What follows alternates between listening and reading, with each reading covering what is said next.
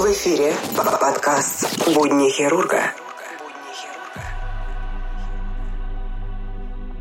Всем привет!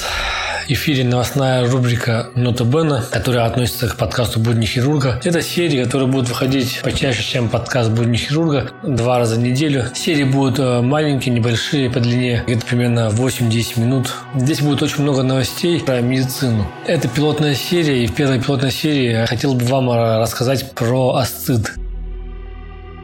Итак, асцит – это скопление жидкости в брюшной полости. Он может развиваться внезапно, например, при тромбозе воротной вены или раке печени, или постепенно, в течение нескольких месяцев, например, при сердечной недостаточности. Асцит – это симптом многих серьезных заболеваний. Если в брюшной полости скопилось до 600 мл жидкости, человек даже этого не почувствует и не заметит. А если ее скопилось больше, живот будет увеличиваться в размерах, выдается вперед и свисает, а в положении лежа на спине жидкость перемещается в боковые отделы живота, и он уплощается смещается и расползается в ширину. Кожа на животе растянутая, тонкая. Часто при астите выпячивается пупок. Вены вокруг пупка расширяются и набухают. Живот становится похожим на голову медузы. Если приложить ладонь к одной стороне живота, можно почувствовать толчки при ударе пальцем с другой его стороны. Больной же при астите чувствует тяжесть, дискомфорт в животе, его распирание. В некоторых случаях может быть затруднен глубокий вдох, появляется отдышка. Жидкость, которая скапливается в брюшной полости при астите, представляет собой ультрафильтрат плазму крови. Она попадает туда при нарушении водно-солевого обмена, портальной гипертензии, отеках, нарушении оттока лимфы по грудному протоку. Это может произойти при заболеваниях печени, например, цирроз, застойной сердечной недостаточности, отеках при болезнях почек или алиментарной дистрофии,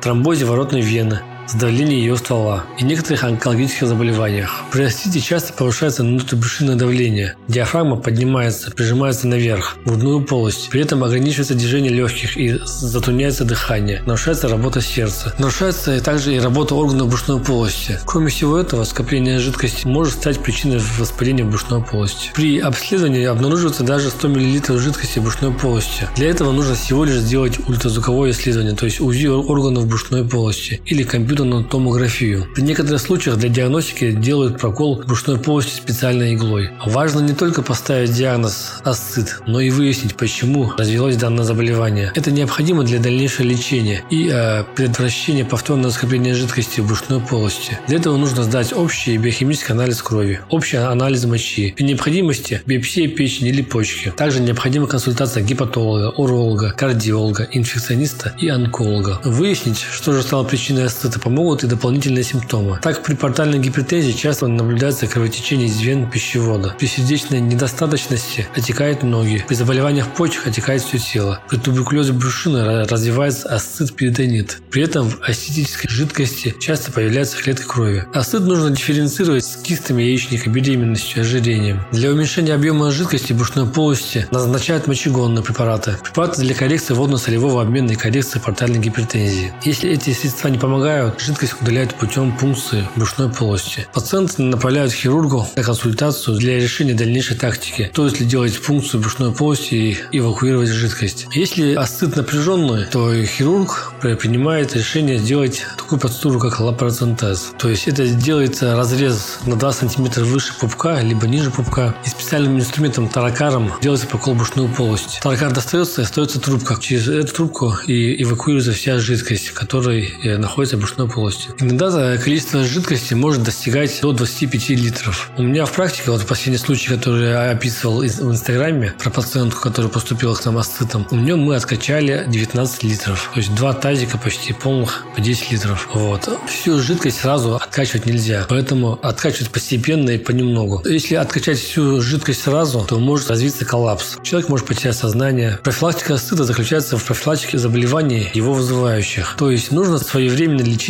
инфекционное заболевание, не злоупотреблять спиртными напитками и правильно питаться. При проблемах с сердцем, почками или печенью нужно регулярно проходить осмотр специалистов и тщательно выполнять их предписания. Что могу сказать по личному опыту? К нам частенько напаляют пациентов с диагнозом астыт, иногда их привозят скоро. 90% этих пациентов мы отправляем домой с рекомендациями. Мы не всем подряд делаем лапароцентез.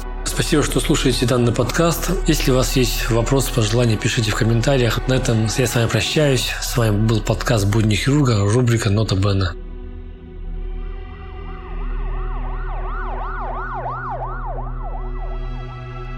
Подкаст «Будни хирурга».